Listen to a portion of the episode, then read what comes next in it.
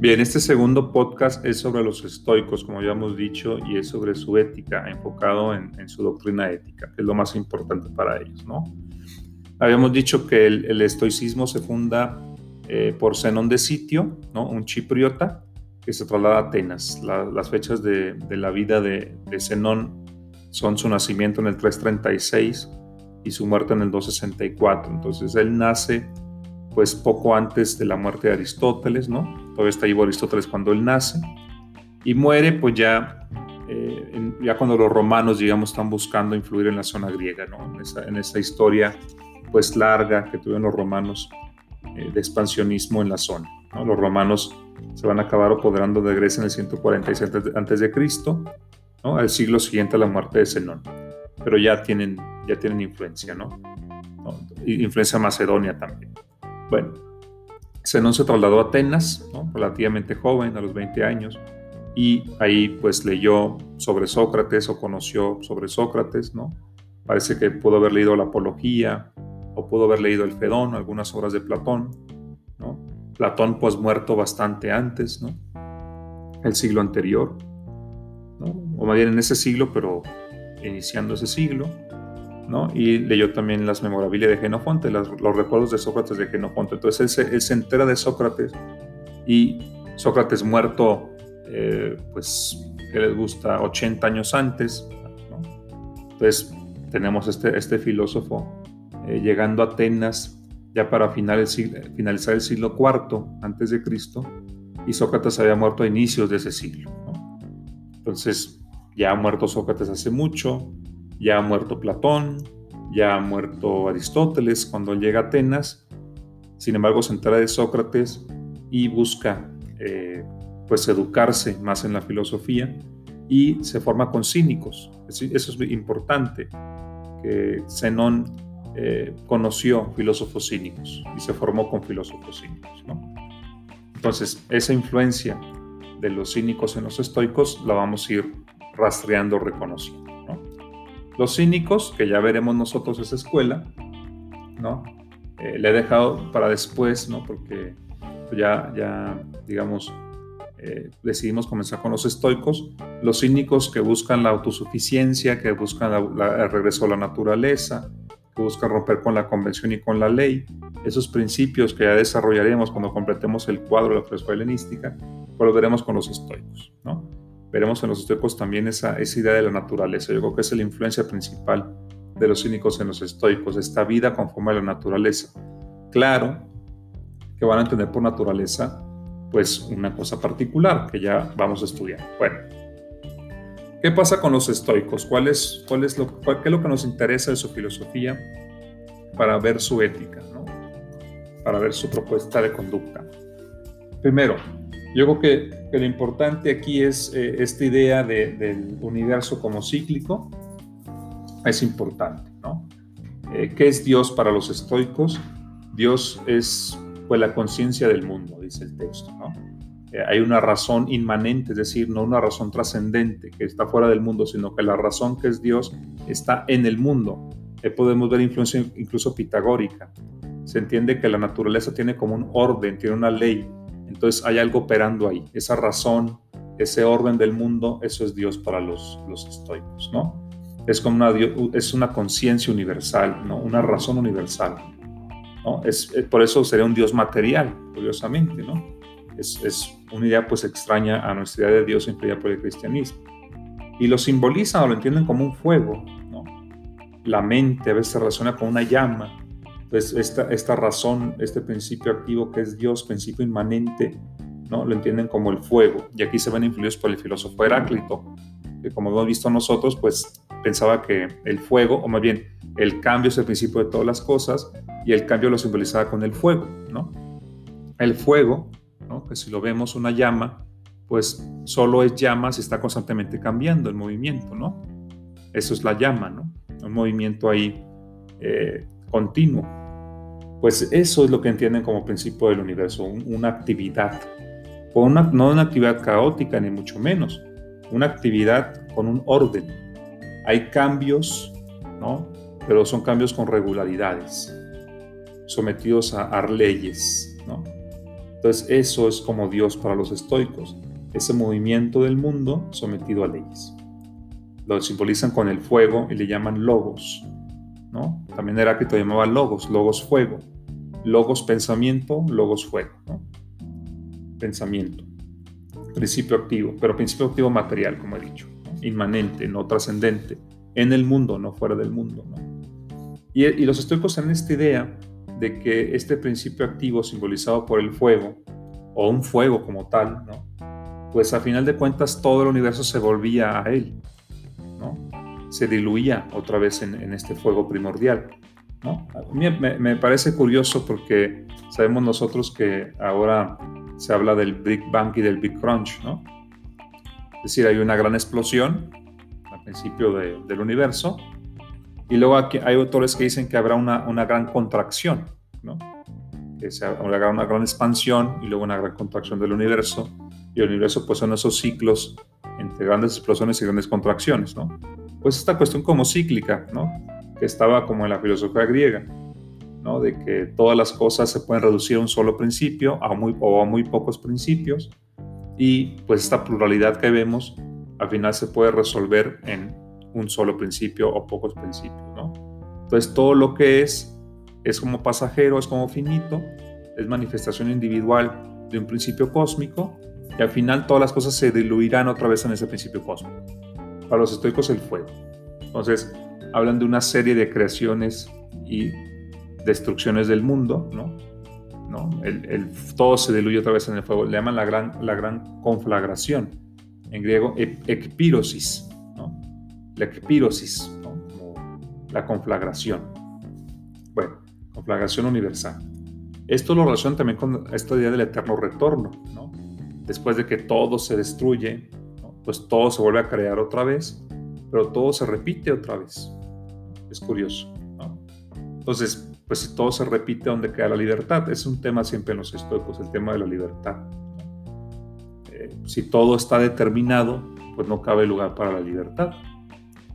Aquí está esta, dualidad entre determinismo y libertad si nosotros estamos determinados, vamos a plantearlo como actualmente, ¿no? si estamos determinados por nuestra psique, por nuestra genética, por nuestra influencia social, pues ahí no hay, no hay lugar para la libertad. Podemos decir que nuestros actos son resultado de nuestras determinaciones psicológicas, sociales, familiares, ¿no? de todo tipo. Entonces no son actos realmente libres, son actos necesarios, determinados por influencias que a veces no conocemos, pero que sin duda están ahí. Entonces, si acaso la libertad de ser consciente de esas determinaciones, como decía Spinoza, aquí lo, cita también el autor, ¿no? En todo caso, la libertad de ser consciente de nuestra falta de libertad, si más o menos lo decía Spinoza. Entonces, si hay, un, si hay un eterno retorno, si hay una conflagración universal y todo regresa y vuelve a ser lo mismo, pues tenemos un destino ya marcado todos, ¿no? Entonces no hay una libertad como tal. Entonces, ¿cómo, si no hay una libertad, ¿cómo podemos hablar de una ética? ¿Cómo podemos hablar de una ética si no tenemos, digamos, control sobre nuestros actos? Y es interesante cómo los estoicos van a plantear esto. Bueno, para empezar también hay una cuestión sobre el mal, ¿no? Eh, los estoicos son optimistas en el sentido filosófico de que creen que el mundo es algo bueno, ¿no? incluso lo mejor, en términos de Leibniz, el mejor de los mundos posibles, tal vez ellos lo suscribirían. Aquí en la lectura nos cita mucho a Crisipo, si, todo está marcado así como un eterno retorno, si hay un determinismo, si no hay una libertad más que interior, como dicen los estoicos, y esa libertad interior es en todo caso aceptar el destino, es decir, una libertad de, actitud, ¿no? Tú puedes estar en contra del destino, ¿no? Digamos, enojarte con el destino, o puedes aceptarlo. Y esa es, esa es la actitud, justamente lo que decimos actitud estoica, no sé si han oído el término, ¿no? Eres muy, eres muy estoico ante algo. Cuando le dicen al, eso a alguien es que acepta las cosas. ¿No? Lo, tomaste de manera estoica, que lo aceptaste. ¿no? no te rebelaste interiormente contra lo que pasa, sino que lo asumes, eso que pasa. Porque sabes que es un destino, o sabes que no lo controlas, o sabes que no puedes hacer nada. Pues por ahí va un poco el estoicismo, con esa actitud interior de aceptación. Y eso incluye un optimismo, porque se acepta pensando que aquello que parece un mal, ¿no? Pues es un mal aparente, como dice el, texto, subespecie eternitatis, ¿no? Esta, esta idea eh, que lo pone una frase en latín, de que pues aquello que nos parece malo en particular lo es solo en esa visión particular. Si lo viéramos como parte de un todo, veríamos que todo tiene una razón. ¿no? Esa, es es es ver algo subespecie eternitatis o desde la perspectiva de la eternidad o desde la perspectiva universal se puede traducir. Aquello que nos parece malo, repito, desde el punto de vista particular y limitado, pues no es realmente malo viéndolo en el conjunto universal. A final de cuentas, todo tiene su lógica, todo tiene su función, todo tiene su razón de ser, y es como tendríamos que adquirir esa perspectiva, ¿no? También Crisipo tiene este argumento de que los bienes no pueden existir sin los males, ¿no? Una cuestión de contrarios. Si hay mal, si hay bienes porque, o más bien, para que haya bien debe haber mal, ¿no? Entonces, como el, caso del placer y el dolor, ¿no? El placer, pues, tiene que contrastar con el dolor, ¿no? Como que se requiere. Entonces, esta idea, ¿no? Esta idea interesante de los estoicos, como que no, no de negar propiamente el mal, pero sí entenderlo de esta manera subespecie eternitatis. Bueno, eh, también está en esta tesis de que realmente pues, no hay acciones buenas ni malas, todos los actos eh, pues no son malos y reprensibles en sí mismos, o sea, lo que se hace no es malo en sí mismo, sino es acaso la intención, como dicen ellos. ¿no? A eso se refiere la lectura cuando dice que no hay actos materialmente malos, pero sí formalmente malos, ¿no? desde el punto de vista moral. Entonces, eh, eso es una cuestión también interesante, cómo eh, los actos eh, no son malos en sí mismos, sino la intención con que se realiza. Pues yo pienso que es cierto, ¿no? Lo que puede ser bueno o malo será en todo caso la gente, ¿no?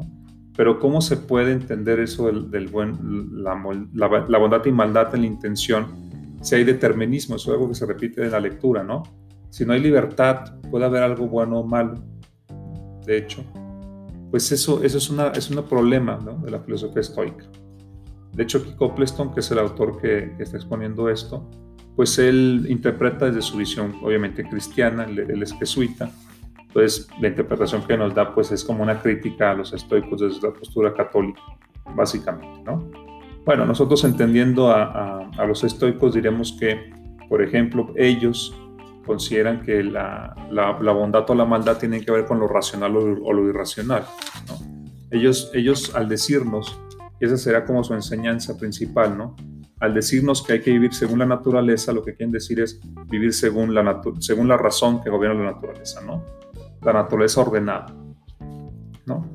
Para los estoicos, y aquí entro en, este tema, pues la filosofía es ética, ¿no? Hay un fragmento de Séneca, aquí aprovecharé para, traducirlo, cuando habla la lectura de la, ética estoica a partir de la página 392 abajo, dice la lectura, eh, pues según Séneca la filosofía es ética y nos da una cita en latín que aquí traduzco, dice el fragmento, la filosofía no es nada más que la recta razón de vivir o el conocimiento para vivir de manera honesta o el arte de conducir la vida de manera correcta. No nos equivocaremos si sostenemos que la filosofía es la ley para vivir bien y honestamente. Y el que diga que esa ley es regla de su vida, ha hecho honor a su nombre. Entonces, ¿qué es la filosofía? Una ley para vivir bien, una regla para vivir correctamente. Eso es la filosofía para Séneca. ¿Y qué significa vivir bien? Significa vivir según la naturaleza. ¿Qué significa vivir según la naturaleza? Vivir según la razón. ¿Y qué significa vivir según la razón? Pues según las virtudes que ellos reconocen que tienen que ver con la razón. Aquí incluso podemos ver influencia aristotélica en esto de las virtudes, ¿no? Porque nos hablan los estoicos de la fortaleza, ¿no? Que también es una virtud en Platón, esto de las virtudes, ¿no? Tiene que ver con la razón, ¿no? Recuerden que en Platón pues tenemos las virtudes así llamadas como de la virilidad o fortaleza, la llamada Andreia, tenemos la prudencia, ¿no? llamada frónesis, la templanza, la justicia, ¿no? Esas, esas virtudes que tienen que ver con la razón, porque la razón nos permite modular nuestros, nuestros impulsos. ¿no? La razón nos permite encontrar, como dice Aristóteles, el justo medio entre el vicio por exceso y el vicio por defecto. Encontramos con la razón la manera de modular los impulsos irracionales y escoger ya correctamente el justo medio entre la cobardía, la temeridad, por ejemplo, el valor, etc. Eso tiene que ver con la razón y con la virtud. Y los, y los estoicos también lo reconocen. Entonces también nos dicen, bueno, pues hay, hay tendencias irracionales en el hombre, ¿no? Hay tendencias que van en contra de la virtud, ¿no? El placer, por ejemplo, ¿no? Es una, la tristeza, también la ven como, como algo irracional, el deseo, el miedo, ¿no? Son irracionales y en el sentido de que la naturaleza es razón, estos, estos vicios, estas pasiones, estas afecciones, como a ser irracionales, para ellos serían también antinaturales. E, es curioso. Luego nos parece que son muy naturales, pero para ellos la naturaleza es racionalidad, está gobernada por la razón. Es algo que, por ejemplo, también Platón aceptaría, o un Hegel, ¿no? Que la, naturaleza es razón, y todo aquello que es irracional, pues estará en contra de esa razón. Entonces, en el ser humano, el placer, la tristeza, el deseo y el miedo, pues hay que, si no modularlas o regularlas, de plano eliminarlas. Entonces, el estoicismo es eh, el esfuerzo ético por eliminar estas cuestiones, ¿no? El placer o ese afán, ese deseo, ¿no? Eh, la depresión del ánimo o melancolía, el deseo, el miedo, ¿no? esas emociones, esas afecciones, esas pasiones serán lo que nos, nos, nos generan desdicha, a final de cuentas. Acuérdense que eso tiene que ver con la felicidad.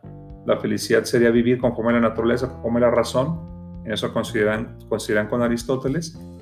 ¿Y cómo hacemos para eliminar eso? Esa es la regla estoica. Entonces tenemos aquí un fragmento largo de Séneca, lo voy a leer. Está también en latín, el autor aquí agrega un, texto bastante largo de Séneca, pero es interesante. Voy a leer el fragmento de Séneca y me voy a detener para comentarlo, porque me parece importante. Dice Séneca, eh, ¿qué es lo fundamental en el hombre? No el haber llenado de escuadras los mares, ni el haber fijado sus estandartes en las orillas del Mar Rojo, ni el vagar por el océano buscando parajes desconocidos, porque ya no quede tierra para nuestros desmanes. Eso, no, es lo fundamental en el hombre, ¿no? andar explorando el mundo. Dice, dice Séneca, para seguir haciendo desmanes, sino el haber llegado a dominarlo todo con el espíritu y la mayor de las victorias imaginables, haber dominado sus defectos. Entonces, para, para Séneca es el mensaje, lo fundamental no es dominar el mundo, sino dominarnos a nosotros mismos, ¿no? Si es difícil dominar el mundo, es aún más difícil y es la gran hazaña dominarnos a nosotros mismos. ¿En qué? En el miedo, en la tristeza, en los deseos, ¿no? En eso hay que dominar. El mensaje del estoicismo tiene que ver con eso, que la razón, que es la misma en ti que en el universo, gobierne, te gobierne a ti, así como la razón gobierna el universo, que tú logres que tu razón te gobierne a ti mismo. Y esa es la gran hazaña, ¿no? Y, si lo piensan es difícil, ¿no? Es complicado, pues porque pues estamos, somos presa de esas emociones todo el tiempo. Aristóteles, si, recuerdan bien, también hablaba como de, de dominarlas o regularlas, no de eliminarlas porque caeríamos en el vicio por defecto, por ejemplo el temor. Si tú eliminas el temor, caes en la temeridad. Si te domina a ti, caes en la cobardía. No se trata ni de eliminar completamente el temor, dice Aristóteles, ¿no? ni de dejarte dominar por él, sino de regularlo para llegar al valor. Pues aquí los estoicos sí proponen o, tienden más a la eliminación de eso, es como el ideal. Y si no, pues regularlos. ¿no? Es, digamos, una ética un poco eh, más radical en eso. Dice Seneca, son, son incontables los que tuvieron bajo su dominio pueblos, ciudades, ciudades, poquísimos los que llegaron a alcanzar dominio sobre sí mismos. Entonces, se fijan, Seneca trae este discurso también eh, de compararse con los políticos, ¿se fijan? Los políticos y los conquistadores dominan un montón de pueblos, un montón de territorios, quieren poner sus banderas en todos lados, eh, quieren llenar de, barcos, como dice el mar, eh, de soldados todo, pero no se dominan a sí mismos precisamente que dominan, dice Séneca, ¿no? ¿Qué es fundamental, dice Séneca? Elevar el espíritu por encima de las amenazas y las promesas de la fortuna, no creer nada digno de nuestra esperanza. E, esta idea, ¿no? Eh, esta expectativa sobre lo que va a pasar eh, nos genera a veces miedo, nos genera ansiedad, ¿no? Eh, que si nos vamos a morir, que si nos van a atropellar, que si nos vamos a enfermar, que si nos vamos a, nos va, nos va, a suceder un accidente, o, estamos esperanzados con que después vamos a tener más dinero o, nos va a ir mejor dice él, pues eso genera esta, esta, esta, y se fijan, son como impulsos también, ¿no? Son como emociones, tienen que ver con esas expectativas, pues nos generan más problemas que beneficios, dice Seneca, no, no te afanes, será, como el mensaje, ¿no? En efecto, ¿qué posee la fortuna que merezca tus deseos? Tú que cuantas veces pierdas el contacto con la divinidad, para pasar al humano te encontrarás cegado igual que aquellos que pasaron de un solo radiante a una sombra espesa. ¿Qué es lo fundamental?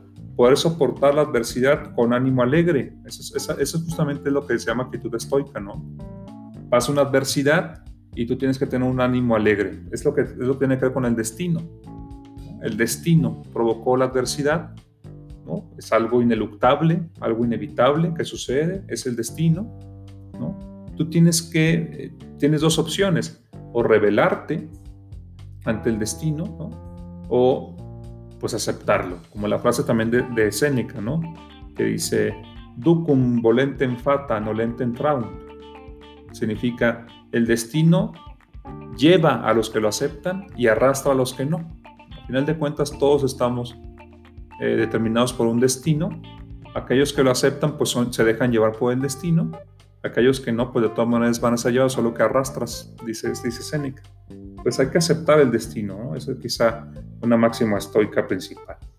Bueno, entonces, poder soportar, poder soportar la adversidad con ánimo alegre, ¿no? Eso, eso es virtuoso.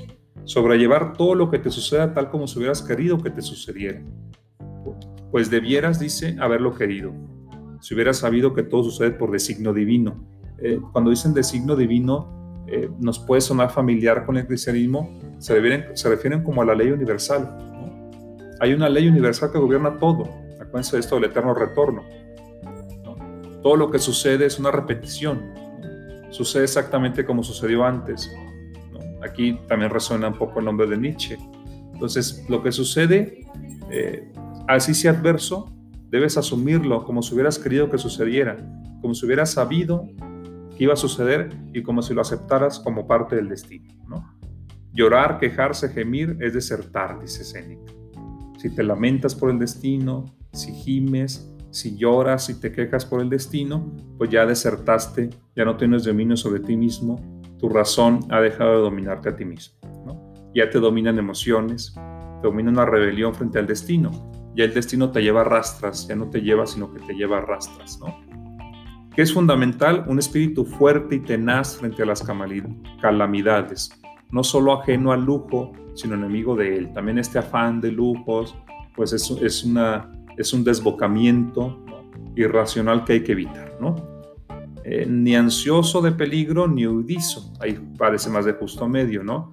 Ni es alguien que está buscando el peligro, ¿no? Un temerario, pues tampoco es un cobarde que huye a él, ¿no? Es alguien que más bien asume el destino, que sepa no esperar la fortuna, sino procurársela. La fortuna se refiere a, a lo que va a pasar, ¿eh? Y avanzar, avanzar hacia ella sea adversa o favorable. La fortuna puede ser adversa o favorable y hay que avanzar hacia ella sin miedo y sin desasosiego, sin sentirse afectado por el desorden de una ni por el brillo de otra. Aceptar lo que nos pasa de bueno, lo que nos pasa de malo, las adversidades, eh, hay que aceptarlas, ¿no? y también lo favorable, hay que aceptarlas. ¿Qué es lo fundamental? Dice Séneca, no acoger en tu espíritu los malos pensamientos, elevar al cielo unas manos puras, no apetecer ningún bien que deba alguien perder, alguien dar para que pase a ti. O sea, no, no desear tú que alguien pierda su trabajo para que te lo den a ti. No, no, no. Eso, eso no tiene que ver con esta actitud estoica, ¿no? Desear lo que puede desearse sin encontrar oposición. Lo único que es deseable es la integridad, el dominio de sí mismo, podemos decir. Todo lo demás que los mortales tienen en gran estima, aunque algún azar lo haya llevado a tu casa, observarlo como si hubiera de salir por donde ha entrado. todo lo que los demás desean y que tú tienes, velo como algo que se puede ir en cualquier momento. ¿no? Eso es tener integridad, tener dominio de ti mismo, no afanarte, no, no apegarte. es lo fundamental? Levantar el espíritu muy por encima de los acontecimientos casuales, acordarse del hombre que eres para que en el caso de que seas feliz, sepas que no ha de ser así por mucho tiempo en el caso de que seas desdichado, sepa, sepas que no lo eres sin no crecerlo. Esta idea, ¿no? Tú eres desdichado porque crees ser desdichado. Por ejemplo, un, filósofo estoico importante es Epicteto. Epicteto fue vendido como esclavo cuando era niño. Se se la pasaba lamentándose de eso, cuando no estuvo en sus manos eso, fue el destino el que lo hizo esclavo desde niño, que después fue liberado y fundó su escuela y no se la pasaba lamentándose de que fue vendido como esclavo desde niño. No, no, no. Él asumía que eso fue lo que le pasó por el destino, ¿no? Y entonces él decía, pues yo no soy desdichado si no creo serlo. Ese es aceptar el destino, esa es la actitud estoica. Es fundamental tener, tener el alma a flor de piel. Esto te hace libre, según el derecho de los quirites, se refiere a cuando liberan a los esclavos. No según el derecho de los quirites, sino según el derecho natural y es libre el que escapa a su propia servidumbre, servidumbre constante e ineluctable que causa por igual día y noche sin tregua, sin descanso. La servidumbre hacia, las emociones. Somos esclavos de nuestras pasiones y de eso hay que liberarnos. Ese es el mensaje. La peor servidumbre es ser esclavo de uno mismo en esta parte irracional.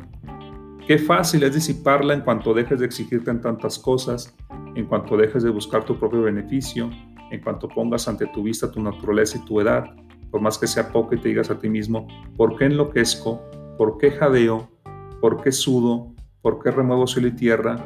No se necesita mucho ni por largo tiempo. Entonces es una terapéutica si se fija. Es eh, pensar qué es lo que nos hace desdichados. ¿Por qué sudamos? ¿Por qué jadeamos? ¿Por qué enloquecemos? ¿Por qué nos lamentamos? ¿Por qué lloramos? Pues todo tiene que ver para los estoicos porque no aceptamos el destino. ¿No? Porque nos resistimos al destino en lugar de aceptarlo, porque nos apegamos a las cosas que nos parecen positivas sin pensar que son pasajeras, sin, sin, asumir que son pasajeras, y porque nos oponemos a las adversidades sin pensar que pues son cosas también que suceden, ¿no? y que nos parecen adversas porque estamos apegados a, esas emociones como el miedo, como el deseo, como el placer, ¿no? Entonces cuando nos falta el placer, cuando no tenemos el objeto de deseo, pues nos sentimos desdichados, entonces caemos en la tristeza, caemos en el miedo. Entonces esta, esta filosofía estoica es una terapéutica que nos llama a vernos a nosotros mismos, a ver nuestra condición, a preguntarnos eh, por qué somos desdichados, y a ser conscientes de que lo que tenemos que hacer es dominio de nosotros mismos. Dice Marco Aurelio, este filósofo y emperador romano, ¿no? Nosotros no controlamos el mundo, solo controlamos nuestro pensamiento sobre el mundo. Entonces tenemos, podemos, debemos tener control de cómo pensamos el mundo. Si empezamos a pensar que nos ha ido mal, que el mundo ha estado contra nosotros, que nos ha dañado, pues eso nos hace caer en esta como melancolía permanente. En cambio, si pensamos el mundo como algo que escapa muchas veces a nuestro control, que las cosas suceden sin nuestro concurso, que llega la, adversidad o llega lo favorable de manera a veces muy azarosa. Si nos convencemos de eso, pues dejamos de tener esas cargas emocionales. Entonces, en parte es el mensaje de los estoicos. Este audio también es introductorio sobre la lectura de Copleston sobre los estoicos. Ya leeremos directamente autores estoicos Probablemente leamos a Crisipo eh, o Epicteto, Marco Aurelio. Ahí era una selección de las lecturas directas de filósofos estoicos, pero espero que este audio nos haya servido de introducción a la escuela estoica en particular. Muchas gracias y nos vemos pronto.